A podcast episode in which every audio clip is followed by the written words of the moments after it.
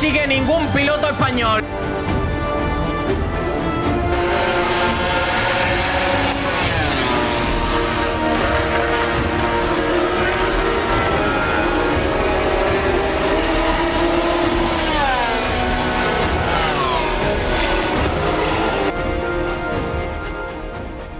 Hola, hola, ¿qué tal? Buenas tardes, bienvenidos a Bandera Cuadros, bienvenidos a nuestro décimo programa y bienvenidos a la sintonía de Sport Direct Radio desde el 89.1 de FM, desde sportdirectradio.es y desde el resto de plataformas digitales en directo con nuestro décimo programa para hablar de toda la actualidad del motor. Con un cambio de día, hoy en miércoles no es martes.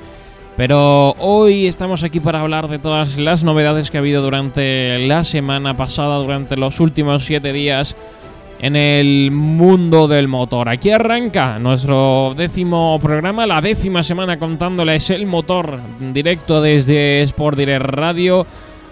Y gracias a todos por seguirnos, gracias a todos por escucharnos. Estamos en directo en eh, la sintonía de, Sport Direct Radio, 89.1 de FM, sportdirectradio.es es del resto de plataformas. También un saludo a todos los que nos oís cada semana más a través de Evox eh, y Spotify. Os tenemos que agradecer que estéis siempre, siempre ahí, siempre detrás de los programas y que saquéis siempre ese ratito a lo largo de la semana para, para oír nuestro, nuestro programa porque el último ha tenido un montón de, de, descargas, así que os agradecemos a todos que estéis siempre ahí detrás de, bueno, pues detrás de, al otro lado de la radio y al otro lado de, las plataformas para, para escucharnos y para, y para oírnos y para estar informados de todo el motor. Así que aquí arranca un nuevo programa, aquí arranca un nuevo bandera cuadros. Eh, voy a saludar al resto de compañeros que están por aquí, que nos acompañan en el día de hoy antes de arrancar con el eh, décimo programa. Nacho Medina, el productor. Hola Nacho, ¿qué tal? Buenas tardes, bienvenido.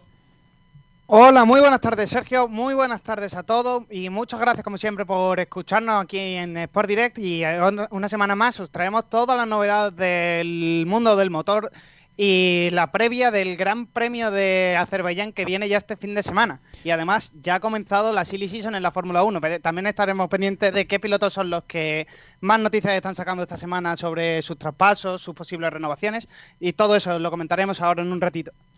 Pues sí, ahora comentamos todo, todo eso. Como siempre, vais a poder seguir el eh, Gran Premio desde Sport Direct Radio con eh, previas, eh, con análisis y con la mejor compañía lo, podáis, lo vais a poder vivir en Sport Direct Radio, esa carrera del Gran Premio de Bakú. Ya os digo yo, de una de mis favoritas del calendario. Me encanta ese circuito y probablemente pues veamos una carrera muy pero que muy divertida. Vamos a hablar también de todas las noticias destacadas de, esta semana. Y bueno, pues vamos a hablar también un poquito de lo que ocurrió en el Gran Premio de Italia de MotoGP, pero antes voy a presentar al eh, otro compañero que nos acompaña en el día de hoy para comentar todo lo ocurrido en Fórmula 1, para comentar todo lo ocurrido en el motor. Nacho Aramburu, ¿qué tal? Buenas tardes. Muy buenas, Sergio, ¿cómo estamos? ¿Cómo estamos? Menuda, menuda previa que tenemos, ¿eh, Sergio, con el, con el GP de Bakú que tenemos este fin de semana. ¿Cómo me gusta? ¿Cómo me gusta ese circuito? ¿Cómo me gusta ese circuito? ¿Cómo? Tiene cositas, Sergio. El, Hombre, el circuito, de Bakú, es el de, Soy estúpido de, de Charles Leclerc. que se estrelló en la zona del castillo. Al final es un circuito, lo, lo comentábamos, que es un circuito urbano en el que, ah. bueno, pero también hay, es un circuito urbano pequeño, estilo Mónaco, pero hay zonas de adelantamiento. Mm, entonces eh, mantiene la esencia del circuito urbano, pero hace que sea más divertido porque puede que haya una cantidad mayor de adelantamientos y que la carrera será un poquito más disputada y entretenida. También. La primera curva también que, cuidadito, con 20, 20 coches pasando por ahí puede pasar cualquier cosa esa primera curva con tantos coches pasando tan juntos y eh, tan apurados puede tener problemas y sobre todo ahí en la zona de, ese castillo, en las curvas 9, 10, 11, ese segundo sector puede, puede darnos mucho juego este fin de semana. Bueno, eh, al final esa primera curva, como comentabas, es peligrosa porque, bueno, viene, viene de una alta velocidad, tienes que frenar rápido, es fácil bloquear rueda y tienes que hacer un giro bastante complejo en el que hay poco espacio y puede que, que pasen cositas. Así que, bueno, esa, ahora analizamos todo, todo lo ocurrido y ahora analizamos todo lo que ha pasado, todo lo que va a pasar este próximo fin de semana porque la actividad en pista arrancará el próximo, mier el próximo viernes, perdón, madre mía, como estoy eh, en el día de hoy. Y bueno, pues eh, el próximo viernes arranca ese gran premio tras una semana de descanso. Tenemos ya de nuevo los coches eh, para otra nueva carrera de Fórmula 1. Así que vamos a ir arrancando con nuestro programa y para abrir el programa hay que abrir eh, una de las fatales noticias que se ha dado esta semana en el mundo del motor. La noticia es bastante triste, eh, es bastante complicada de, contar. Y bueno, pues eh, ya sabemos que este es un deporte peligroso, todo lo que tiene que ver con, con el motor y especialmente la MotoGP. Y bueno, pues eh, este fin de semana ha muerto Jason Dupasquier, eh, uno de los pilotos de, Moto 3. Con tan solo 19 años, el piloto suizo resultó gravemente lesionado tras sufrir una caída en la, en la, clasificación 2 de ese, de ese Gran Premio de Italia, en esa salida de la curva 9. bueno, pues al final no pudo recuperarse de esas graves heridas que sufrió en, una caída bastante, bastante fea, en la que, bueno, pues pierde el control de la moto, cae al suelo, viene, viene otro, otro de los pilotos por detrás y, bueno, pues eh, al final acabó con, la vida del suizo de 19 años. Eh, sufrió un edema cerebral y un fuerte traumatismo en el tórax que no ha podido, que no ha podido superar. El responsable médico de la FIM, Gianluca Du Filippo, avanzó la gravedad de su situación, diciendo que se vio involucrado en una caída muy grave durante la clasificación 2 de Moto 3. El equipo, el equipo médico llegó inmediatamente al lugar del accidente para trasladarlo al hospital de forma hemodinámicamente estable y estaban esperando las actualizaciones del del hospital. Dupasquier era hijo del piloto de motocross y en 2008 tuvo una serie fractura de fémur que le impidió correr en la Red Bull Rookies Cup como tenía previsto. Pudo hacerlo el año siguiente y luego debutar en el Mundial de Moto 3 con el equipo Car Expert Prustel GP en el, que en el que en un principio iba a competir Box este año Pedro Acosta, lo que finalmente no ocurrió porque el español acabó en Red Bull KTM. Dupasquier había acabado hasta ahora todas las carreras de la temporada en los puntos, siendo séptimo en Jerez, el mejor resultado hasta el momento. Descanse en paz Jason Dupasquier y si coincide con ellos que le diga Luis Salón, Simoncelli, Tomizawa y muchos más que se fueron antes de tiempos como ellos, que no le olvidamos.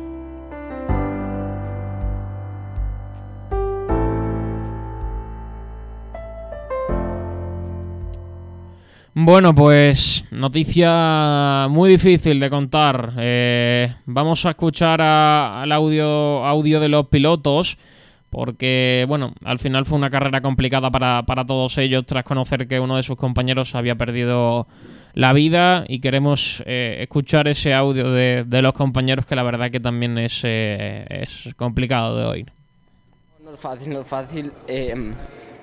nada Simplemente todo mi apoyo a la familia y, y a su gente cercana. Eh, este deporte es así y bueno, simplemente mm, que en paz descanse y que, que esté mejor que de lo que estaba. No sé si tuvisteis tiempo de, conoceros o... Bueno, es, es, uno de los pocos chicos, sinceramente, que, con el que podía saludarme en el Pado porque no es fácil con la rivalidad. Y bueno, obviamente estas cosas no eh, son, son difíciles de asimilar y nada, eh, simplemente era muy buen chaval y, y nada, esta carrera es para él y, todas, todas las que me quedan. No sé, es muy triste y, y ánimos a la familia y todos sus amigos y esto es, nuestro deporte y al final estamos aquí jugando la vida y claro, es que tenemos que aceptar que estos son los riesgos, pero es una putada, muy triste, no, no sé qué decir. Quando succedono queste cose eh, perde, perde tutto il senso, no? E vabbè, faccio le mie condoglianze alla famiglia, al team, agli amici di, di Jason. Purtroppo già ieri sera sapevamo che la situazione era veramente critica, però sapere la notizia così prima di correre è un po' destabilizzante, è molto, molto difficile concentrarsi, fare la gara perché ci si chiede se vale la pena o, se, o il perché. Ecco. Sensaciones muy raras. Eh, cuando piensas eh, olvidar un fin de donde has hecho pole y significa que no es. No hay buen feeling. No tengo ese feeling de, de hiperactivo. Y mm, como lo he dicho antes, estaba por Jason. Ha sido muy difícil hacer la carrera. Sobre todo concentrarse a, a hacer estas 23 vueltas. eh, sabiendo que cada vez que pasamos a esa curva, pues solo tenemos una cosa en mente. Pero bueno, lo hemos hecho eh, antes de salir, cuando estábamos en, en ese minuto de silencio, estaba pensando solo una cosa, es ganar para él. Y lo hemos hecho hoy, así que feliz por, por dedicársela a él. Bueno, pues eh, ahí estaba el audio de, de, bueno, de todos los compañeros eh, en una carrera complicada para, para ellos. Siempre que, bueno, que un compañero tiene algún problema, siempre es mucho más difícil eh, correr eh, un, un gran premio. Chicos, una noticia muy, muy triste para, para el mundo del, del motor. Sí, muy, muy, muy triste. Un piloto con tan solo 19 años que prácticamente acaba de empezar su mundo en la competición, que, deje, que nos deje tan pronto siempre muy duro para, para todo el mundo del motorsport. Además, recordemos que, que, como bien has contado Sergio, ya ha pasado muchas veces. Y, yo nunca olvidaré, por ejemplo, la de Simoncelli, porque fue, además, os tenéis que acordar, aquella rivalidad con, con Lorenzo que, que además un dos, tres semanas antes habían tenido un, un combate, digamos, un combate tipo de, de motos, tal. Eh, uno adelantaba, que luego que Lorenzo que era, decía que existía y tal. Ocurrió eso y decía Lorenzo, es que, es que, es que se ha ido. O sea, ya no es, ya no es rivalidad, ya está, es que has perdido a un compañero que podrías haber sido tú. O sea, y luego también, eh, Rossi, hace, no sé si fue hace un año, eh, le pasaron dos motos por delante y por detrás, a 200 kilómetros por hora. O sea, son cosas que cuando suceden te dejan frío y, evidentemente más como, como gente que hablan con el, con el chaval todos los días y tal. Y luego, pues eso, que, que es muy duro, es muy duro. Y, la, y los lo que tiene es, eh, igual que es tan más emocionante a lo mejor que la Fórmula 1, la gente que lo ve así, eh, igual que es más eh, la gente que lo ve más emocionante que la Fórmula 1 y tal, es casi más peligroso y todo por, por el tema este, de que una caída puede reventarte por dentro y, y al fin y al cabo es, es una pena, es una pena pero, y esperemos, no, no creo, pero esperemos que sea el último. Es que siempre en la Fórmula 1, al fin y al cabo, tienes un chasis que te protege. La moto, Claro. el chasis es tu cuerpo. Y encima Claro. vas a 300 por hora, que muchas veces eso se nos olvida, que esas motos se van, se ponen a 300 por hora en la recta y esas, es que Es muy bestia, duele, es muy duele bestia. decirlo, pero es que esas cosas a 300 por hora es muy, muy fácil que pase. Y, y la imagen de Rossi que comentaba, vamos, eh, quien siga entre comillas la MotoGP sabe cuál digo, de una, una curva que estaba en medio de Rossi y se cayeron dos y es que le pasó una por detrás y una por delante. Y fue porque en ese segundo estaba en medio, o sea, es tremendo, es tremendo. Sí. Pues sí, vamos, vamos a pasar la noticia. La verdad que, que- muy triste eh, que, un piloto con 19 años, eh, bueno, pierda la vida en, eh, en la pista, pero son cosas que, pasan y, y bueno, pues hay que intentar eh, mejorar la seguridad para que no vuelva a ocurrir. Eh, vamos a otro tipo de, de noticias un poquito, un poquito más interesantes, un poquito sobre todo bueno, un poquito más eh, menos duras, no, no tan difíciles de, contar. Y vamos a pasar a las noticias de la, de la semana. Vamos eh, a hablar de esas cositas destacadas que han ocurrido esta semana en el mundo del motor, siempre de la mano de Automóviles Nieto, de ese nuevo Hyundai Kona. Lograr que las ideas innovadoras se hagan realidad. Por eso hemos creado el nuevo Hyundai Kona. Por fin, un sub con la última tecnología y ya es accesible a todo el mundo. Descubre la nueva gama Hyundai Kona y benefíciate de sus condiciones y descuentos especiales. Más información en En Málaga y ahora también Marbella y Fuengirola. La primera de las noticias de esta semana es la oficialidad de que Carlos Sainz ha fichado por Audi para ese Dakar del próximo año 2022 con eh, el equipo Audi con el que intentará ganar ese cuarto Dakar en eh, su carrera. Será un, coche impulsado por energía eléctrica. Una buena noticia, el cambio de Carlos Sainz al equipo Audi. Nacho Aramburu. Así es, tenemos eh, noticia con el GP de Mónaco que, según el Daily Mail, eh, Mónaco podría quedarse fuera del Mundial de la Fórmula 1. El contrato con Liberty Media ha acabado y el Principado solo pagaría unos 12 millones de euros, ojito, es solo.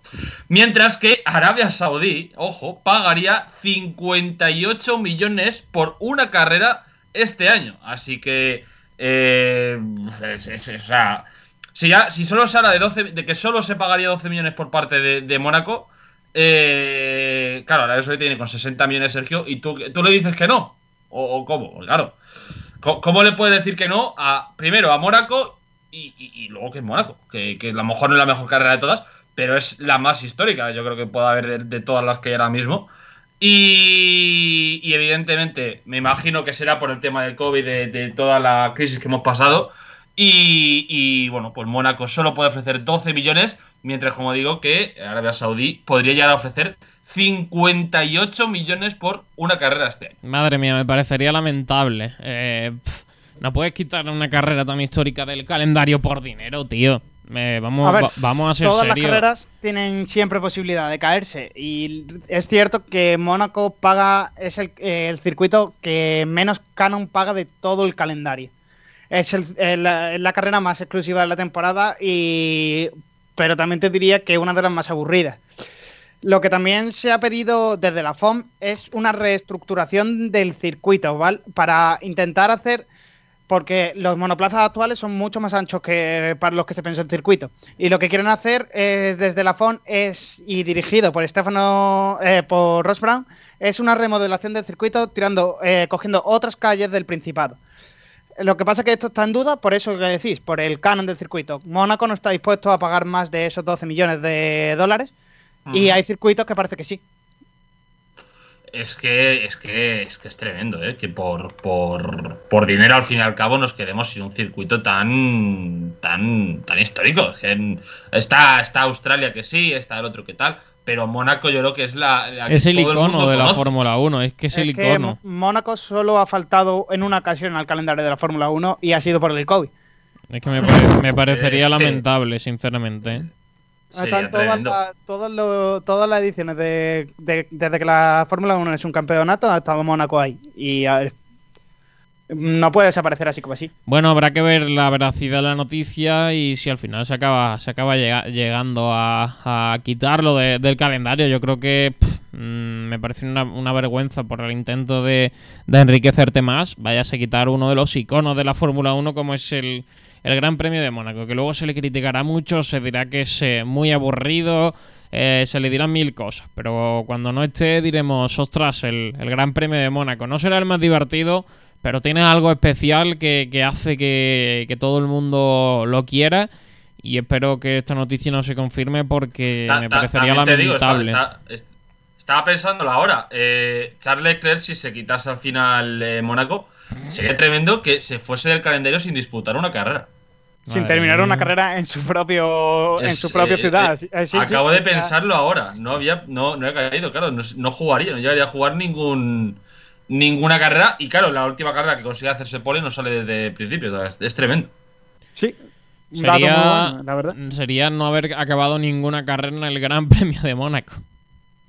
Madre mía, sería... no, sé, no sé si llega a leer que no llegó ni a correr nunca. O sea, no, ha llegado nunca. No ha llegado a, acabar la en carrera. 2000, en su primer año en la Fórmula 1, el primer año que estuvo con, con Sauber, eh, sí, llegó a correr y fue el, del accidente que tuvo en la curva de la piscina, en la chica de la piscina, eh, que se fue recto contra las protecciones, pues ese año fue.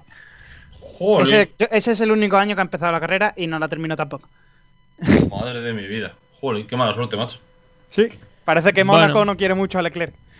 por lo que sea, por lo que sea. Aquí mi, aquí mi Raikkonen ya hemos visto que sí. Aquí mi Raikkonen ya tenemos comprobado que a él sí le gusta. A Mónaco sí le, sí le cae bien. Bueno, eh, otra de las noticias es la- el anuncio de que Alpine llevará un nuevo paquete de mejoras al, al siguiente Gran Premio, a, a Bakú. Dice que quieren ver al equipo listo para aprovechar cualquier eh, oportunidad y que después de un Gran Premio de Mónaco muy negro es el momento de contraatacar. Eh, mm, os voy a leer un poquito la noticia, el director ejecutivo de Alpine ha adelantado que el equipo llevará un pequeño paquete de mejoras este fin de semana a Bakú. Los franceses han trabajado muy duro para llegar mejor preparados a este evento y quieren estar listos para aprovechar cualquier pequeña oportunidad que se les pueda presentar el domingo. Aunque los dos sean circuitos urbanos, Bakú y Mónaco son muy diferentes entre sí, sobre todo por el nivel de dificultad para realizar esos adelantamientos, para llegar bien preparados.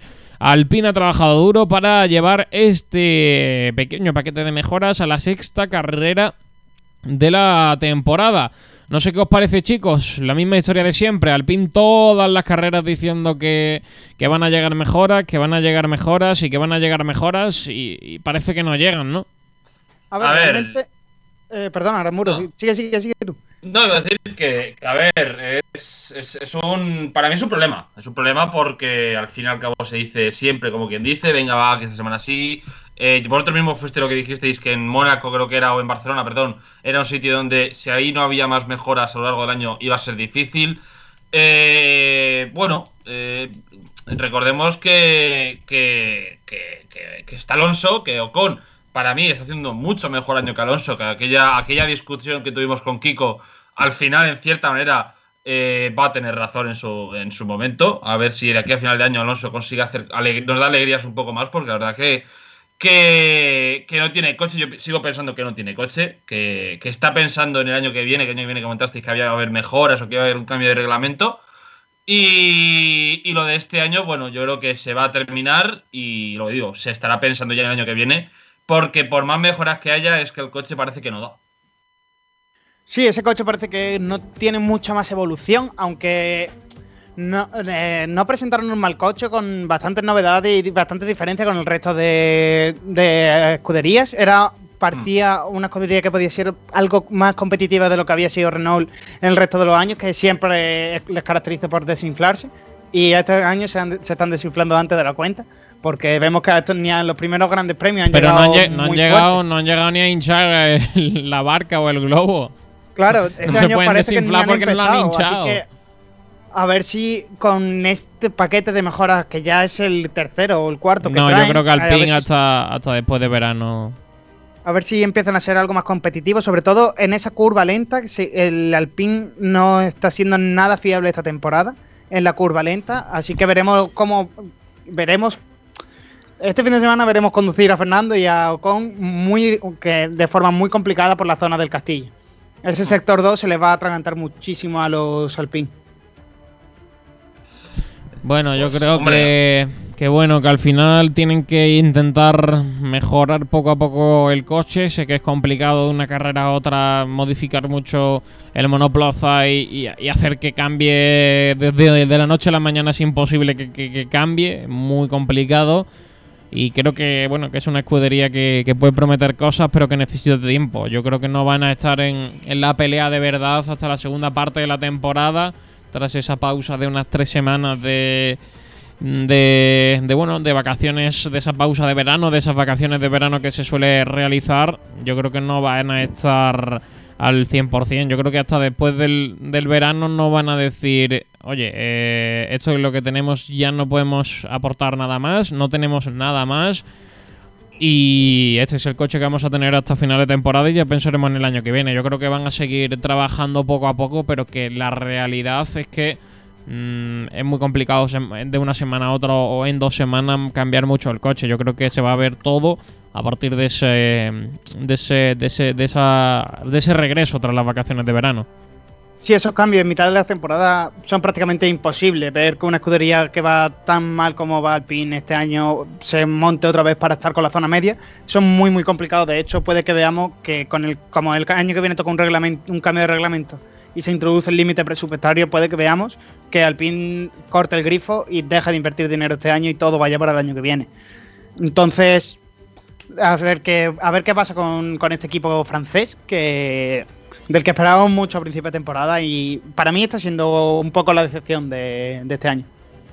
Otra junto de, con Aston Martin, vaya. otra de las noticias de la semana que tenemos que contar es eh, en otra de las disciplinas del motor, que es la Indy 500, Nacho, que Palou ha rozado la victoria y de momento es líder del campeonato. Muy buenas noticias en la IndyCar para el español Palou. Pues sí, muy buenas noticias para, para Palou, que quedó segundo y estuvo hasta las últimas vueltas. Eh, fue líder hasta, hasta las dos últimas vueltas y ahí fue cuando Helio Castroneves pasó y consiguió llevarse su cuarta victoria en, el, en, eh, en Indianápolis. Helio Castroneves no le hizo falta disputar toda la temporada de este año para conseguir su objetivo y después de 12 años ha alcanzado su cuarta victoria en las 500 millas de Indianápolis, uniéndose a nombres como el de Rick Mears, al Unsersir y Foyt, los únicos que han conseguido cuatro victorias. Y esta victoria la consiguió gracias eh, a Alex Palou, que no dejó de pelear durante todo el fin de semana, durante la quali, durante, bueno, las tres qualis del, durante todos los entrenamientos libres y las tres qualis de la Indy, y además en la carrera hizo un carrerón, y rodó como un, como un veterano, vaya, y rozó casi la victoria. El español lideró gran parte de la carrera y fue serio candidato hasta la victoria. De hecho, llegó a liderar cuando quedaban tres vueltas para el final. Pero Castroneves le adelantó y aprovechó el, rebufo de los doblados para defenderse hasta la meta. Te digo cómo quedaron el top 10 de clasificados Dale. de la Indy. Pues primero fue Helio Castroneves, segundo Alex Palou, tercero el francés Simon Pagenaud, eh, cuarto Patricio Howard, mexicano, eh, quinto el estadounidense Ed Carpenter, sexto el, el americano Santino Ferrucci, séptimo el americano Sage Karam, eh, octavo el holandés Rinus van Kalm- Kalmtooth, eh, noveno el colombiano Pablo, Juan Pablo Montoya y décimo el brasileño Tony Khan. Hombre, Juan Pablo Montoya. Sí, ahí en esa Icono. novena posición con el Arrow McLaren, que, que Lando Norris estaba desde la fábrica de allí de, de McLaren en Inglaterra mandándole muchos ánimos. Estoy viendo los highlights de esa, de esa carrera eh, y madre mía, me, me gustan los americanos y las normas COVID. ¿eh?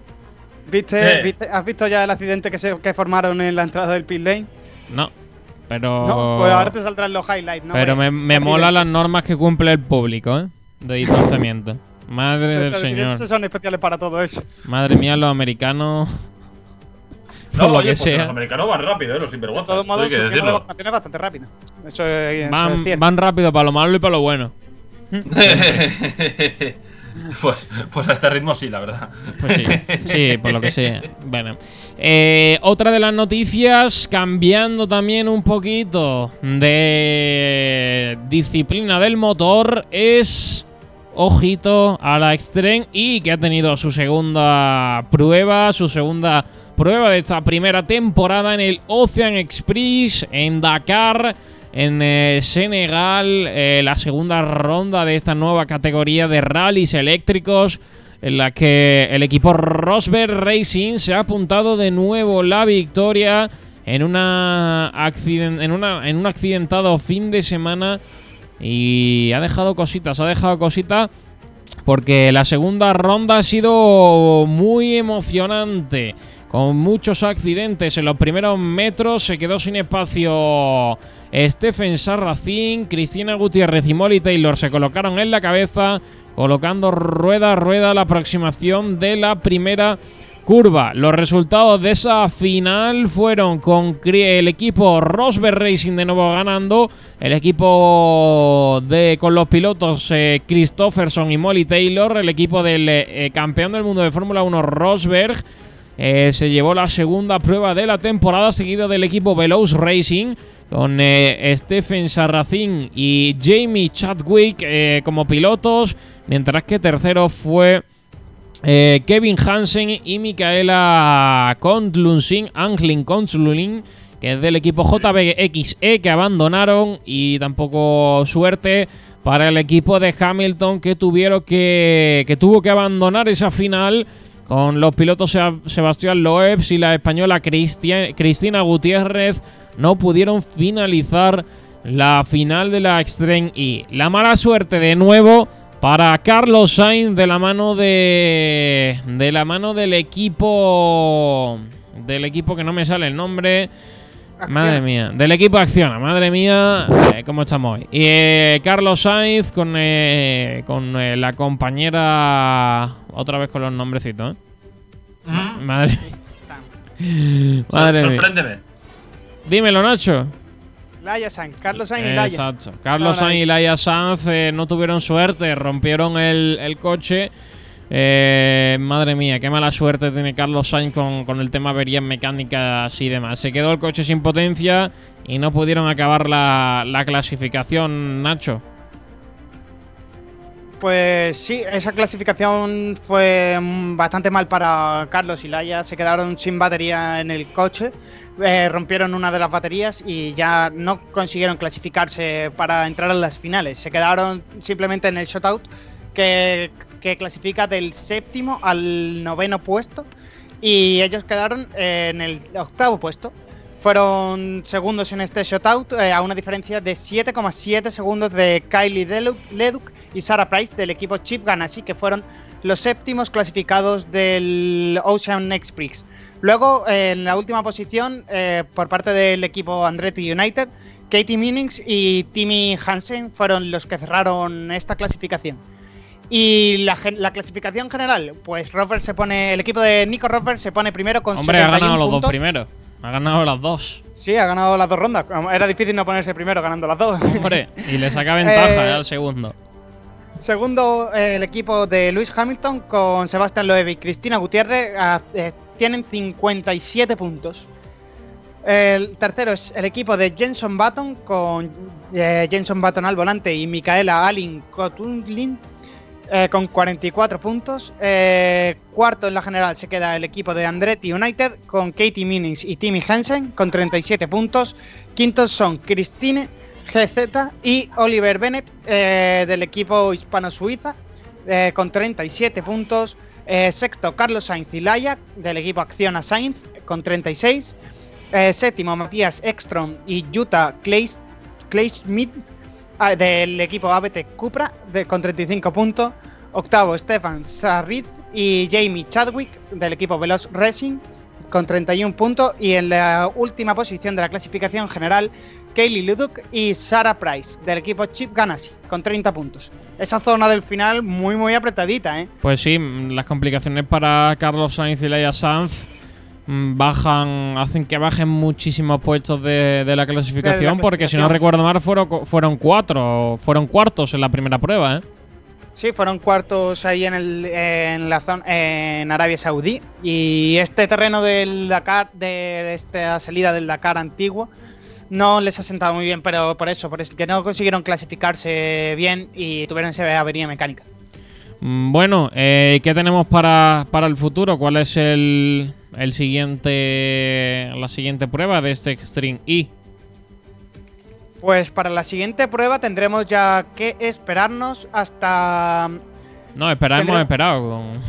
esperar hemos esperado. Que, que esperar hemos esperado. Porque, porque madre mía, desde el primero que fue hace bastante tiempo hasta ahora... Pues para este también nos queda. Nos tenemos que esperar hasta el, hasta finales de agosto, 28 y 29 de agosto, para irnos al Arctic Express. Me mola. Nos vamos al Ártico, ¿eh? Tengo ganas de ver esos coches por, por el hielo. A Greenland. Hmm, a Groenlandia. A Groenlandia. A un sitio de nombre impronunciable. Eh, así que, bueno, vamos a tener que esperar eh, dos mesecitos prácticamente para ese Arctic Express, el que va a ser la tercera prueba del eh, Extreme y 28-29 de agosto. Así que vamos a ver cómo, avanza el equipo de Carlos Sainz, pero se ha complicado bastante eh, poderse llevar la primera temporada del, del Extreme y así que bueno pues habrá que habrá que intentar quedar lo más arriba lo más arriba posible todavía eh, pueden todavía pueden disputar ese campeonato pienso yo nada más que se encuentran a 20 puntos de la cabeza. A lo mejor es muy complicado llegar a conseguir el liderato de esa clasificación, pero sí pueden quedarse muy arriba en ese top, top 3, top 4. Perfectamente. Habrá que intentarlo porque yo creo que pa- para que ellos ganen y suman posiciones tienen que fallar el resto. Que eso es lo complicado. Claro, Que, el equipo de complicado. Robert, fo- que el equipo de Robert no, no esté eh, pues arriba siempre, que es complicado porque es uno de los favoritos. Entonces, Pero bueno, en un rally, aunque sea favorito, Sí. tie- la- tienes que tener mucho el día y no tener ninguna rotura, porque en un Exacto. circuito es mucho más fácil no chocarte contra cualquier cosa, pero en un, en un rally en el que te puedes encontrar una piedra en mitad del camino que no está señalada en el roadbook, si no la ves te la come y ahí hay poco que puede hacer el piloto. Pues sí, otra noticia para seguir con, con lo que ha ocurrido esta semana es el cambio de horarios. La MotoGP ha cambiado sus horarios para el Gran Premio de Cataluña, segunda carrera en España este próximo fin de semana, del 3 al 6 de junio. Ese Gran Premio de Cataluña en el circuito de Barcelona. Ha habido un poquito de cambios de horarios. eh, os vamos a comentar todos los horarios para el Gran Premio de este próximo fin de semana de motos. El 4 de junio serán la habrá actividad en pista desde las 9 de la mañana, prácticas 1, Moto 3 9 de la mañana, Moto 2 10.55, Moto GP 9.55 y la Moto E a las 11 y 50.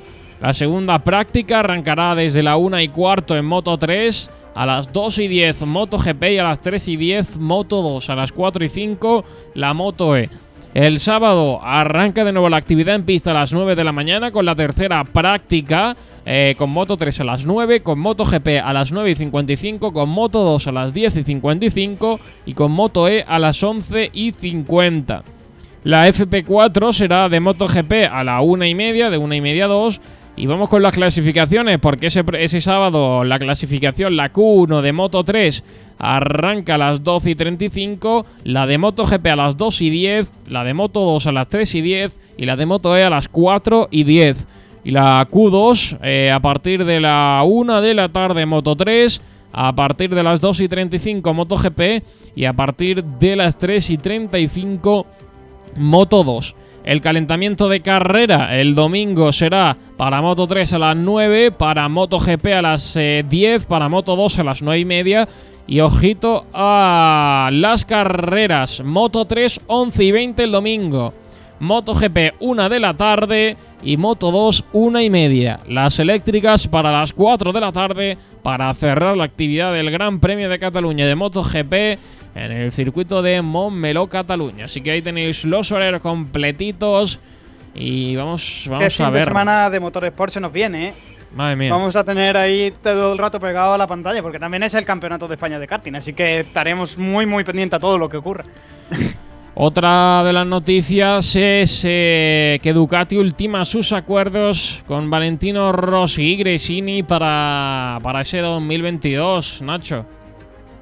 Pues sí, eh, ya eh, según avanza Motorsport, eh, que entiende que, las- que ambas partes involucradas están terminando de perfilar los últimos detalles que deberían permitir que, esto, se- que este anuncio oficial se lleve a cabo en los próximos días, pues eso, que Ducati va a volver a ser el fabricante con más presencia de la categoría de motos pesadas, una posición que ya ocupó entre 2016 y 2018 con tres estructuras satélites que compitieron con los prototipos de la compañía italiana, eh, al margen de ya la oficial, de Ducati.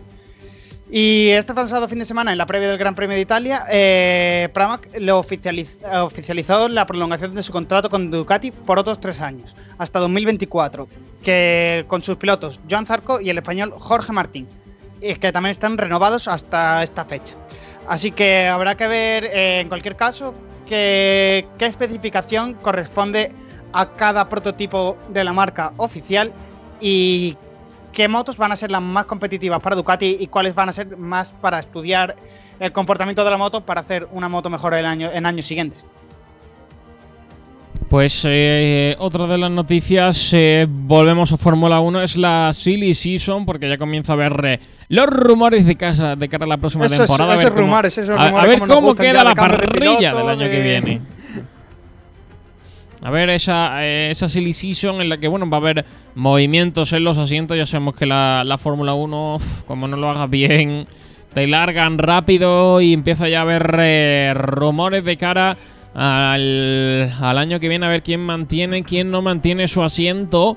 Y la primera de ellas es que Red Bull admite que Checo tiene puntos en los que mejorar y no se hablará de renovación hasta después de verano, Nacho. Pues sí, eh, Helmut Marko ha reconocido que hasta después de verano no van a hablar de renovación con Sergio Pérez. Quieren seguir evaluando su rendimiento, que aunque no está siendo malo, eh, porque es comparando su ritmo con el de Albon y Gasly, que eran sus predecesores en ese asiento, eh, está consiguiendo más puntos en, el mismo número de carreras que llevamos de temporada. Así que es, por así decirlo, el compañero más eh, ideal que ha tenido Verstappen por ahora. Pero no quieren hablar de, de renovación todavía, quieren centrarse en este año, quieren centrarse a ver qué es capaz Pérez de hacer, cómo es capaz de seguir evolucionando ese Red Bull para la temporada que viene. Así que hasta después de verano, después del Gran Premio de, de Bélgica, de Spa-Francorchamps, que ya empezaremos a ver ahí, ahí es cuando empiezan a surgir las verdaderas noticias de este piloto cambia de equipo, este no. Pues vamos a ver, eh, Checo, porque Checo, vamos a Checo ver. tiene que mejorar muchas cositas, ¿eh? Va a tener que ponerse las pilas si quiere seguir en Red Bull el año que viene, ¿eh? Lo que tiene Checo es muy buenos patrocinadores mexicanos. Entonces, Sí, eso sí. ese, ese dinero aporta mucho también en la Fórmula 1. Y, no, y aparte de decir que no es para nada un piloto manco. ¿Veis, a- ¿Veis alguna sorpresa vosotros por allí, este, en, este, en este mercado de traspaso, por decirlo de una forma? ¿Cómo? Eh, ¿Veis alguna. en, en ¿Cómo la has llamado, Sergio? Perdóname, que quiero, ¿Cómo? quiero decirlo técnica. ¿En la, ¿En la qué? La silly la Silly season. La, la Silly season. la silly season, eso. Eh, silly, claro, sí, ya. bien. Eh, muy ¿qué bien. Claro que sí. Claro que sí. ¿Veis alguna sorpresa? ¿Veis alguna sorpresa por ahí o bueno? Bueno, sorpresa es que Alfa Romeo valora la posibilidad de no renovar a Kimi Räikkönen y dejar a no, Giovinazzi no. como líder de su equipo. Giovinazzi como líder de equipo. Hombre, Raikkonen ya por lo que sea el pobre. Ah, pero es Kimi. Ah, eh. Sí, Kimi pero siempre te traen muy buenos puntos. Esta ¿cuánto- temporada no, ¿cuántos no años se ha tiene Raikkonen? no Por favor, ¿eh? Raikkonen, jubílate. Ah, hombre, pobrecillo, nada. Que se vaya- año que se vaya que su yate en Mónaco, Mónaco. Está en un, en un crucero de esos. Que se vaya- que se vaya a su Eh, yate. Como hizo, como hizo el año pasado que se subió al, al yate allí a ver la Fórmula 1. Madre mía, qué tío. Oye, ¿y, y Hamilton?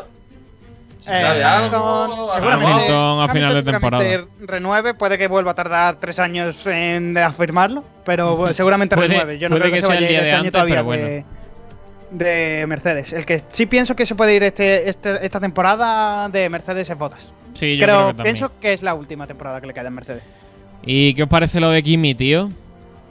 Pues Hombre. y- eh, es que se vaya un piloto muy veterano de la parrilla. Es más o menos como que se vaya Fernando Alonso o que se vaya o que se vaya Hamilton. De Son hecho, pilotos de ya- Kimi tiene, eh, tiene el récord de vueltas en Mónaco. Me parece haber leído el otro día. No sé ahora, ahora no sé si era Mónaco o si era en general. Pero era el que más, el que tenía el récord de, de vueltas recorridas en, en Mónaco. Y hombre, que al fin y al cabo, que es Kimi, que es el, el Iceman, es, es ese hombre que, que cuando Sí, parece pero, que no está, está. pero es posible que alguien de Fórmula 2 para ese cambio de reglamento y para, para intentar dar nuevas oportunidades y meter gente nueva le tire mucho al, a Alfa Romeo. Yo creo que si está en buena forma y si va a seguir haciendo lo que está haciendo hasta ahora, debería, debería seguir Raikkonen. Eh, Tío, bueno, eh, eh, eh, es lo que te he dicho, ¿no, Nacho? No se ha bajado de los puntos. Siempre ha No estado décimo, noveno. claro, eh, Kimi no se baja de, no se baja de los puntos, pero Giovinazzi está por delante del en la general de esta temporada. Está haciendo, eh, yo creo que es su tercera temporada de Giovinazzi está siendo esta La muy mejor, consistente. la mejor Está porque sí, el año está pasado la mejor de las tres sí. que ha hecho. Y yo creo que al final Giovinazzi le está costando, pero puede convertirse en un piloto consistente de esta zona media. No, yo no lo veo como un piloto puntero para estar en una escudería de las de arriba, pero sí en esta zona media baja para estar allí unos cuantos años, seguir formándose y a lo mejor tirarle a otras categorías de automovilismo. ¿Y, y en la F2 hay algo? ¿Hay algún chavalín ahí que Hombre, pueda fichar? sí, siempre a- hay. Bueno, A pues ver, por ahí, ahí ¿no? están todos los pilotos de la Ferrari Drivers Academy. Como ya sabéis, eh, lo- en, eh, como ya sabéis, la Fórmula 2 es la puerta de la Fórmula 1 y ahí y todas las escuderías tienen su escuela de jóvenes pilotos. Hay alguno que Claro, se y al que final- al final a tener a- acuerdo es tenemos a fácil. Balbosum, tenemos, tenemos bastantes pilotos que parecen bastante competitivos. El equipo Prema que tiene a Swartman, a Wen Yuzu en Univirtuosi, a Tictum también en Carling. Esos son así más los que más suenan para, para esta temporada. También Roy Nisani, que va sonando su nombre para subir a la Fórmula 1, más que por nombre, por dinero. Ah. Y también Otro mazepín de la vida. No, básicamente. Básicamente. Joder. Así bueno. gusto, ¿eh? Así da gusto, macho. Gana con dinero, oye, mira, tal, pum, venga, para adentro. O sea, ahora la Fórmula 1. Claro, es que hay muchos equipos de la Fórmula 1 que están muy necesitados económicamente, como le pasa a Williams o como le pasa a Haas. Y estos pilotos, al fin y al cabo, son una oportunidad para tú mantenerte aquí en la Fórmula 1 y no perder dinero. Entonces siempre, Sí. siempre va a estar eso ahí. Siempre No, va a haber que y, y, por ejemplo, con, era, era Mazepin el chaval que, que estaba por dinero, ¿no? Era el que Claro, el padre sí, sí. paga. Era Mace- que Mazepin otro día se metió. Bueno, vi muchos memes, bueno, evidentemente, Mazepin es el hombre meme de la Fórmula 1, tengo que decirlo. Pero, pero otro día, por ejemplo, en Mónaco, que estaba en las últimas curvas, no sé qué, que iban a cambiar de marcha, le decían que no sé qué, que tocase tres botones, y la gente diciendo, ¿cómo este chaval está en la Fórmula 1? Tal. A ver, eh, ponte tú a 300 en una, y de Claro. repente frenar a 50, darle 12 botones y decirle, oye, lo he hecho. Y Entiendo. ponte tú a hacerlo y primero Claro. y después lo Y criticas. en su primer Claro. año y en su quinta carrera. En su primer año y en su quinta carrera. Es que No, pero- entiendo que tiene sus movidas, que es el nuevo, tiene sus desventajas. Es pero, cierto joder. que los pilotos que suelen subir de Fórmula 2 tienen mucho más nivel del que está representando del que está representando Mazepin. Nikita. Nikita. Hay que eso la Fórmula 1 tiene que Bueno, mirarlo. y, porque- y con el peor coche también, Nacho. Que Sí, que con el peor coche, tiene sí, los es cierto. peores coches. es cierto, Eh, es cierto. es Tiene, el peor- complicado. tiene uno de los mejores de los peores coches y aún así quedó por delante de su compañero en Mónaco, ¿eh? Eso to- también hay que decirlo, que quedó por delante de Mick Schumacher en Mónaco.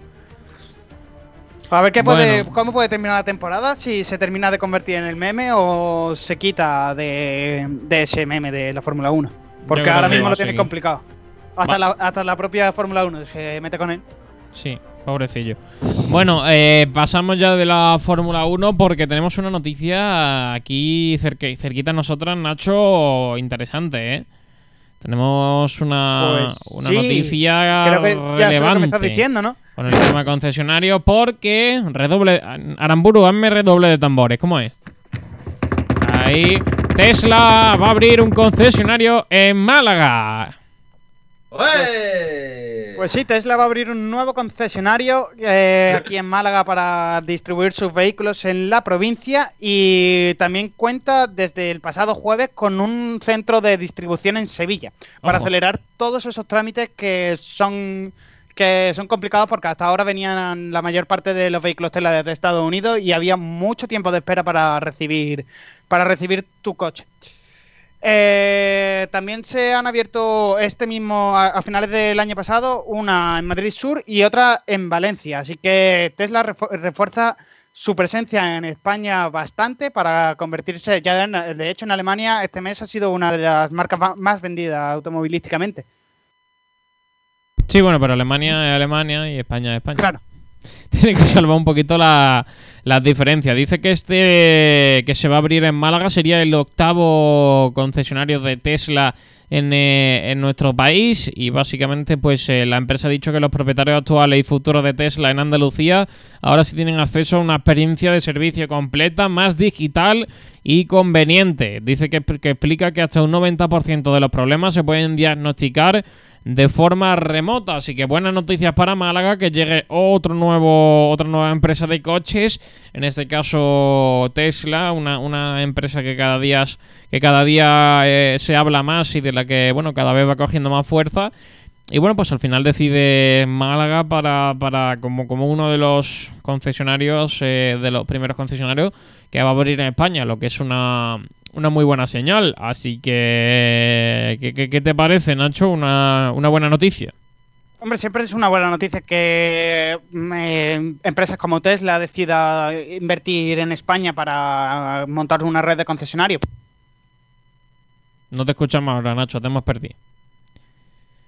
A ver si puedes arreglarlo. Nacho, Nacho, Nacho se ha puesto tan contento que fíjate cómo Sí, se ha puesto. ha Claro, dicho. Se ha puesto, se ha puesto feliz el chaval. Se ha puesto ¿Me escucháis feliz. ahora? Ahora sí. Ahora, Ahora sí. sí. Pues sí, eso, lo que te decía, que es muy importante eso, que empresas como Tesla se fijan en España, en Andalucía, para montar sus sedes y empezar aquí con un nuevo, un nuevo, una nueva sede, vaya. Pues sí, eh, vamos a pasar eh, ya prácticamente a la última parte del eh, programa. Vamos con MotoGP porque hubo Gran Premio la semana pasada.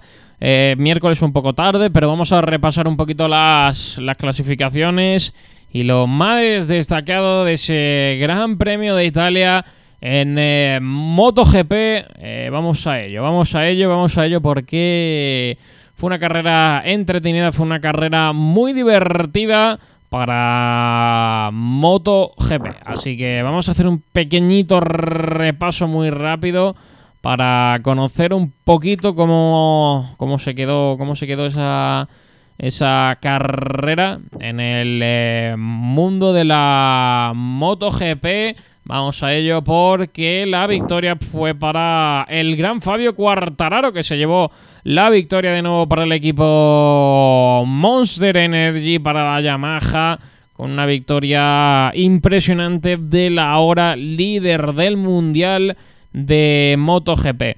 Seguido de Miguel Oliveira, del equipo KTM, del equipo Red Bull, que consiguió esa segunda plaza.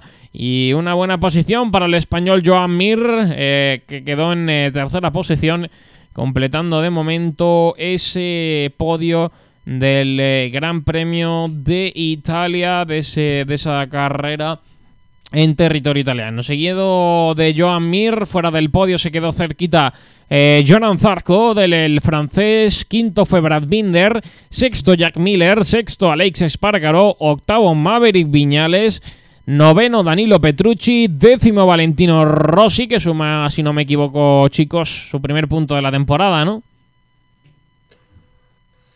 Sí.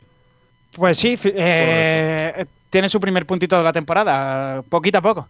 Vamos escalando. Hombre, por supuesto. Eh, y fuera de esos puntos se quedó Iker Lecuona, décimo primero, décimo segundo Paul Espargaro, décimo tercero Miquel Pirro, décimo cuarto Alex Márquez, décimo quinto Sabadori, décimo sexto Franco Morbidelli y décimo séptimo Luca Marini. No clasificaron Ta- Taki Nakagami, Alex Rins, Bagnaya y tampoco Mar Márquez. Eh, no arrancó la carrera eh, Bastianini tampoco. Así que eso es eh, lo, que, lo que ocurrió en el Gran Premio de Italia, en esta sexta carrera del eh, gran de esta, esta sexta carrera del eh, Mundial de MotoGP.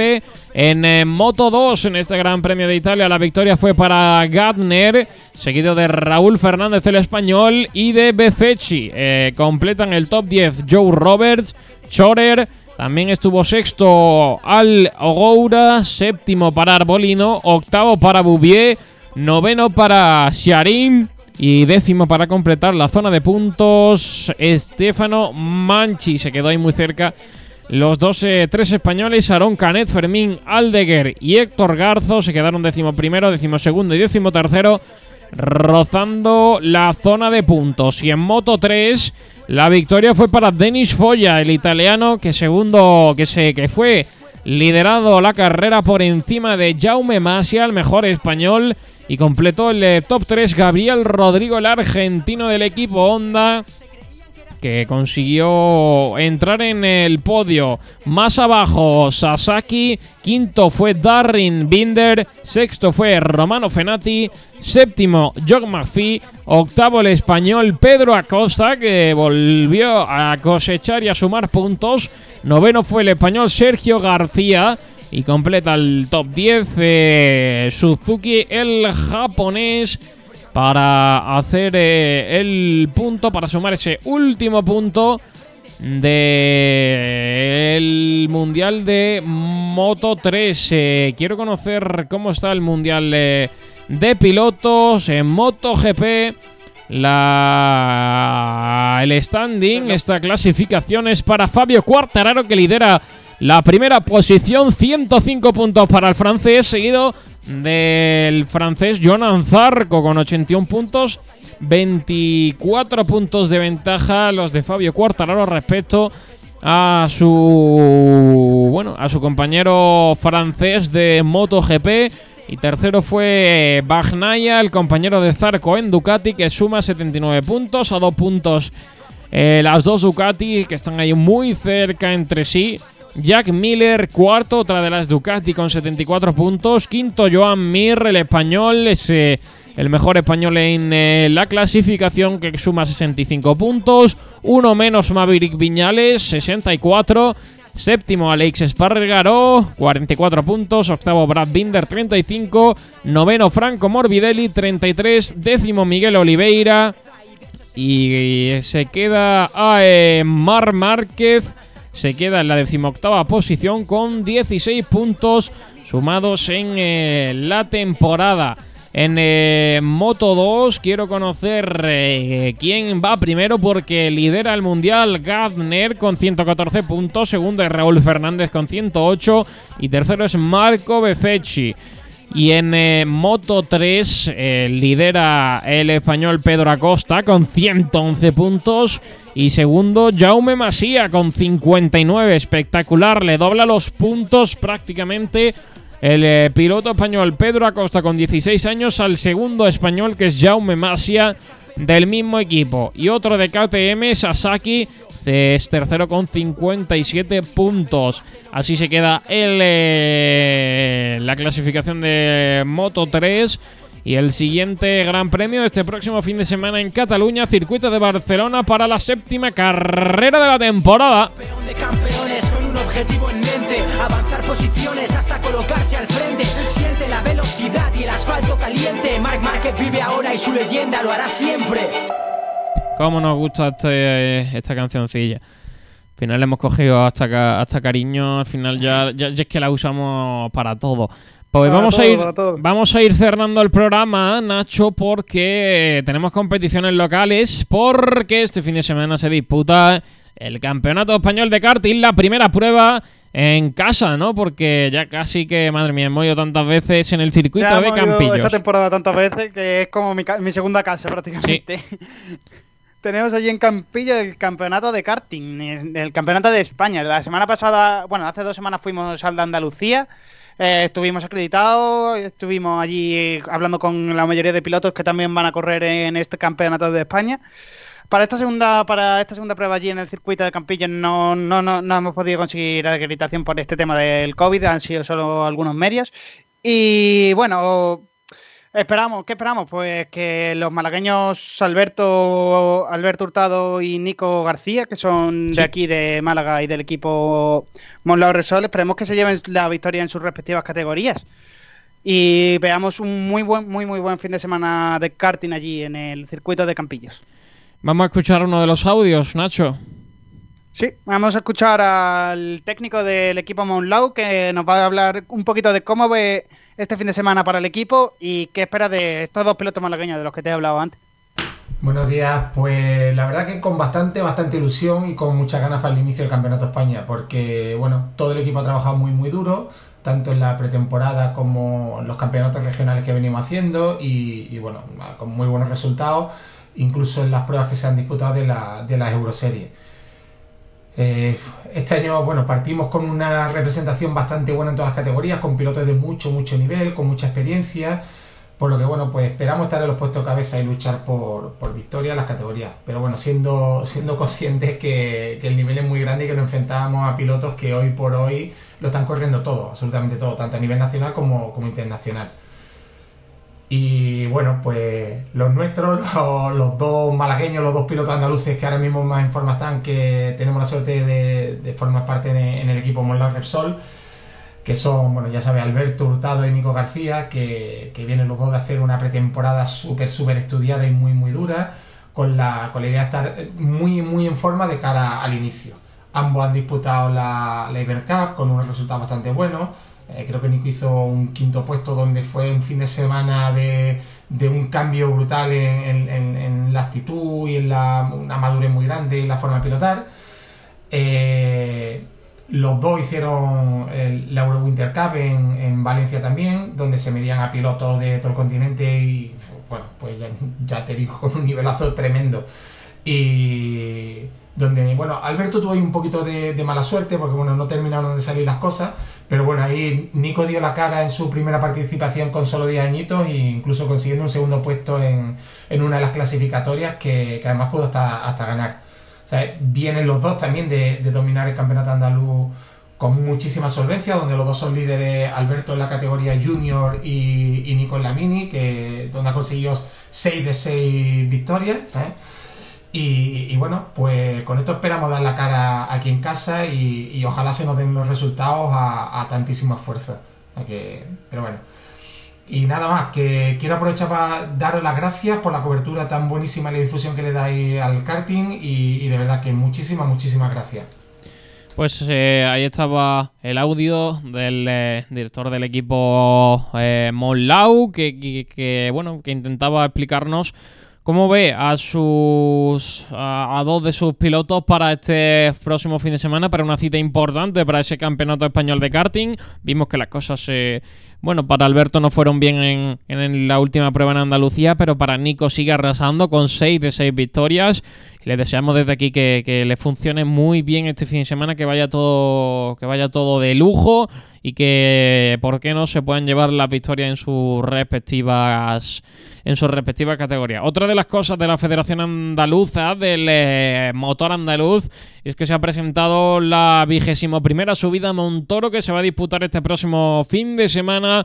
Se presentó esta mañana en el ayuntamiento de la, de la localidad cordobesa. Es eh, una, una de las segundas, es una de las pruebas, que es eh, concretamente la segunda de la temporada del Campeonato de Andalucía de montaña y va a ser puntuable para, ese, para esa Copa de Automovilismo Trofeo Diputación de Córdoba 2021. En ese acto ha estado el presidente de la Federación Andaluza, Manuel Alonso, y la alcaldesa de Montoro, Ana María Romero, acompañada por el organizador de la prueba y presidente de la escudería Montero, Rafael Aljama. Así que los, cinco, los días 5 y 6 de junio de 2021 se va a celebrar esta vigésima edición de la subida Ciudad de Montoro que arrancará el sábado a las 10 de la mañana con las eh, verificaciones técnicas y administrativas hasta que eh, a las 4 y media arranquen esos entrenamientos oficiales cronometrados. Están previstas dos mangas de entrenos y posteriormente las primeras de las oficiales para la prueba. El domingo a partir de las 10 y media, tercera manga de entrenos para dar a la continuación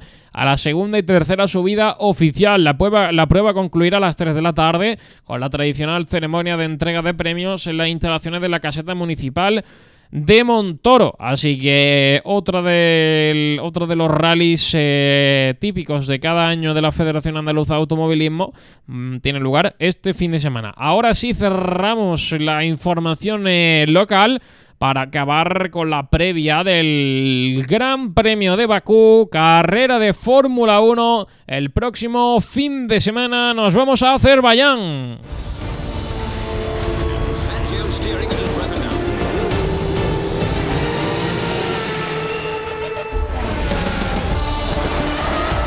Vamos con la previa, Nacho.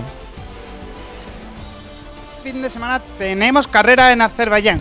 La actividad en pista comenzará el jueves, el viernes 4 de el jueves 4 de junio, con los el viernes 4 de junio, perdón, con los primeros entrenamientos libres, a las 12 y media de la mañana. Eh, seguido a las 4 tendremos los segundos eh, entrenamientos libres y eh, ya el sábado los libres 3 a la 1. Después la clasificación a las 4 y tendremos ya la parrilla definitiva a las 5 de la tarde. El domingo 6 de junio la Fórmula 1 arrancará con pleno sol en principio y una temperatura de unos 26 a 28 grados a las 4 de la tarde en el Gran Premio de Bakú. Es en un circuito en el que el año del primer Gran Premio fue en 2017 y tan solo se han disputado dos grandes premios porque el año pasado recordamos que con la pandemia este Gran Premio cayó del calendario. Pirelli para, para Bakú ha escogido los neumáticos más blandos de toda su gama, los mismos que trajo a, hace dos semanas a Mónaco. Eh, el año pasado trajo unos compuestos un punto más duros y el duro, el bueno, el año pasado no, perdón, en 2018 trajo un compuesto más duro y de hecho el neumático duro de la gama no se utilizó en ningún momento ni en entrenamientos libres, ni clasificación, ni carrera. Por lo que han decidido traer la gama de neumáticos más baja de la gama y además así añadirle un puntito de estrategia también a la carrera, que sea obligatorio más o menos hacer dos paradas porque es lo que espera Pirelli. Eh, además que es la superficie del asfalto es una de las menos agresivas de todo el de todo el de todo el calendario y no consumen mucha energía de los neumáticos, lo que hace que esta gama de neumáticos blandos sea la elección más óptima para la pista. Pirelli, como siempre, califica este circuito en sus diferentes características del 1 al 5, que os cuento. En, cuanto a tracción, al circuito de Bakú le ha puesto un 5. Eh, en cuanto a complicaciones en la frenada, un 4. Las fuerzas laterales, un 2. El estrés de los neumáticos, un 3. Es decir, que veremos como esos neumáticos tan, tan blandos se desgastan rápido y, puede, y podemos ver esas 2-3 paradas. Eh, un grip un poco pobre con un 2. Eh, la, abrasión del asfalto, que como he contado antes, no proporciona apenas energía a esos neumáticos y Pirelli le califica con un 1. Y eh, la carga aerodinámica con un 2. So- esa carga aerodinámica es muy baja y sería incluso menos si, en la zona, si no estuviese en la zona del castillo. Pero en esa zona del castillo necesitan más peso los coches para poder maniobrar bien y poder entrar por, es, por toda esa zona, esa curva 9, 10 y 11. También regresa, eh, la Fórmula 2 regresa a, la competición. Eh, ¿Qué podemos esperar de, en esta tercera ronda? Pues se utilizan por primera vez aquí en el circuito de Bakú los neumáticos de 18 pulgadas, que, que pero en cuanto a compuestos se han seleccionado los mismos que en 2019, los medios y super y blandos, el amarillo y el morado lo que proporciona una brecha de rendimiento bastante grande en los dos compuestos. Y así eh, podemos, podremos ver muchas más, muchas estrategias más variadas. Pues eso es más o menos todo, Sergio, de la previa del Gran Premio de Pirelli. Faltan, porque el- faltan los horarios que no te ha lo- habido cambios. Faltan los horarios que te lo trazado. cuento yo, Nacho, porque arrancará todo a las diez y media el próximo viernes con la primera práctica. A las 2 de la tarde hasta las 3 la segunda práctica. Para el sábado la tercera práctica a las 11 de la mañana y la clasificación a partir de las 2 de la tarde. La carrera quedará el domingo a partir de las 2 de la tarde hasta las 4. Podremos vivir la clasificación y la carrera en directo en Sport Direct Radio. Nacho Aramburu, ¿qué opinas de, de este gran premio? ¿Qué te parece? Bueno, eh, he estado viendo tiempo. A mí, pues bueno, siempre nos gusta ver un poquito el tiempo que va a haber. Y lo único que he visto que va a haber viento. Va a haber eh, 25 o 30 kilómetros de, de viento. Y nada, lluvia imposible, por lo que está viendo, 0% de posibilidades. Y por lo que te está escuchando, Nacho, eh, circuito donde no se. O sea, se desgasta mucho, pero porque Pirelli quiere que se desgaste mucho, por lo que he entendido más o menos. Porque te ponen lo más blando, pero te obligan a hacer dos paradas mínimo, ¿no? Bueno, no es que te obliguen a hacer dos paradas. Si eres un piloto como Checo que a lo mejor gestiona mucho los neumáticos y pones un duro al principio de carrera, lo mismo, eh, bueno, al principio, en la primera parada, lo mismo no Sí. tienes que volver a entrar. Lo que Pirelli ha intentado es traerse esa gama de compuestos más blandas para, para que jugar con las estrategias, que no sea una carrera solo de una parada y Sí. que veamos más diversidad en la estrategia. Y Que a lo mejor por cierto, eh, tengo curiosidad hablando de ruedas, hablando de tal. eh, ¿Ha habido eh, de Pirelli, ha habido algo comunicado o algo de lo de botas en el último en el último circuito? O sea, en, el último- en la última carrera, vamos. Que no se le pudo sacar la rueda y tuvo que abandonar. Y me imagino que alguien habrá dicho algo. No, porque eso no forma parte de Pirelli. La, Pirelli te da el neumático, pero la llanta forma parte del equipo y el problema ha sido con la llanta. Ah, vale, vale, vale, vale, vale, entonces nada, entonces nada. Pero, pero lo que digo, Bakú, eh, circuito muy mónaco, más, más espacios, más adelantamientos, esperemos. Una recta Eh, muy grande. recta grande, eh, veremos ahí los DRS, que lo importante que pueden ser. Primera curva de la, de la salida puede ser también muy peligrosa para los que quieran meterse por el interior, que a lo mejor se coman el muro. También los de exterior que se puedan comer también el muro por no hacer bien la curva. Y bueno, Sainz que viene de un segundo puesto y Alonso que viene de, de un lamentable puesto, yo no recuerdo mal décimo séptimo en, Décimo en tercero Mónaco. acabó, acabó décimo tercero. Ah, bueno, décimo tercero, bueno, pues eh, para lo que se espera de él, no está del todo bien, la verdad, pero lo que digo, buena carrera yo creo que va a haber, eh, como digo, no va a haber lluvia, no va a haber nada, simplemente mucho viento, veremos si eso en el coche afecta mucho o no. Y, lo dicho, vamos a ver, vamos a ver qué, qué tal, sobre todo el sábado, que como ya como decimos, Bakú es parecido a Mónaco, pero Bakú se puede adelantar y, y si hace Sainz una buena posición tipo sexto el sábado, sexto quinto, veremos si no adelanta algunos cuantos. Y veremos si ese Ferrari eh, con este, porque eh, sabemos que Azerbaiyán es un circuito muy variado, tiene ese segundo sector muy lento, que Ferrari va a ir bien supuestamente, y tenemos ese tercer sector que es más rápido de toda la temporada, pero luego en el sector 1 tenemos ahí muchas curvas de velocidad media, que también el Ferrari no va nada mal, así que podremos, yo, para mí, yo creo que podremos ver un Ferrari muy competitivo este fin de semana, y te diría Aramburu que esperen más de ese sexto puesto de Sainz. ¿eh? Hombre, a ver, esperemos. Yo he he dicho sexto tirando un poquito por lo bajo, pero ¿por qué no es así pensar en un tercero en, en quali y un primero en, en carrera? ¿Quién sabe? A lo mejor Jairo tiene un mal día, ya lo tuvo Viendo, mal. viendo el rendimiento que, Ferrari está teniendo en esos circuitos de velocidad media y baja, puede irle bastante bien en ese primer y segundo sector. Luego el tercero sí, sí que puede que sea bastante un descalabro. ¿eh? Veremos, veremos a ver también Hamilton, ¿eh? Que Sí, viene de un, Hamilton. de un séptima posición en, en Mónaco. A ver con qué mentalidad viene, si viene con mentalidad positiva o su mentalidad negativa que siempre le encuentra 20 problemas al coche. Pero Mercedes también es otro equipo que tiene pinta de que va a ir muy bien y van a ir... Y han- lo que han cometido esta temporada son un par de errores que no habíamos visto nunca cometer a Mercedes. Sí, Pero bueno. eso está. Y, y lo dicho, vamos a ver, vamos a ver. eh, lo- también, también hay que pensar en, en la realidad, salvo que Hamilton cometa un error como en Mónaco y que haga una séptima posición. Eh, bueno, los primeros deberían ser los que son, que son Verstappen y Hamilton, deberían ser simplemente por nombre. Y luego el resto es que yo creo que está muy peleado, porque Botas eh, suele hacer una buena una buena una clasificación, pero luego en carrera sale muy mal. Eh, Sainz suele hacer bastante buenas, no del todo geniales, pero dentro de cabe bastante buenas qualis y suele hacer muy buenas salidas. Y, y luego, pues bueno, están por ahí los Richardo, los, eh, los Pérez y, y la segunda línea, que hombre, que a la mínima que pueden, los Gasly, que es la gran sorpresa, eh, que a la mínima que tal, estoy seguro que van a intentar meter el coche. Pues sí, veremos. Yo tengo ya muchas ganas de empezar el fin de semana. Yo tengo ya ganas de que llegue el viernes Sí. y empezar a ver los entrenamientos para ver cómo está ese ritmo. Y todo lo contaremos aquí el sábado y el domingo, ¿no? Pues sí, lo contaremos todo aquí el próximo sábado y el próximo domingo, así que os podéis eh, venir, eh, todo el mundo invitado, como dice Aramburu, pasamos lista. Y Ay. para mí una de las carreras de la, de la temporada, a mí por lo menos me gusta me gusta muchísimo, así que no sé si queréis... ¿Horario, Sergio? Te lo he dicho, ¿Horario 2 de la tarde, 2 a las 2 la clasificación y a las 2 la carrera. Me gusta ese horario, gracias por ponerme Me la hora. gusta, me gusta. Te puedes echar la cervecita y ya, venga, seguimos. No, es que al final a las 5 el horario es... A ver, Calla, que aún, que aún falta Japón, que he visto que son las 7 de la mañana, Sergio. Vamos a disfrutar ahora. tendremos que prepararnos para, para cuando Sí, llegue sí. octubre, noviembre, que vienen las carreras Sí, de sí, la ruta sí. asiática. Madre mía, que se viene, niño. ¡Bof!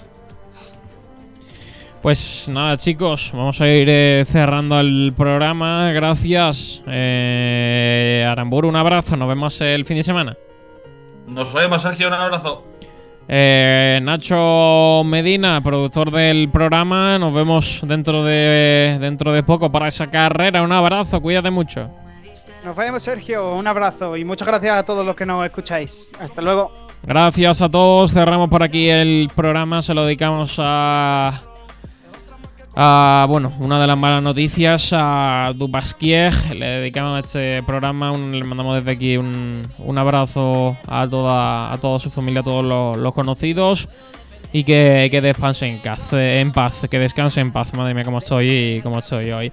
Gracias a todos por escuchar, gracias a todos por eh, vivir el motor con nosotros. Nos vemos dentro de la dentro de siete días, nos vemos, bueno, dentro de seis, porque hoy ya es miércoles, eh, o esta semana hemos tenido que cambiar un poquito y variar un poquito el horario.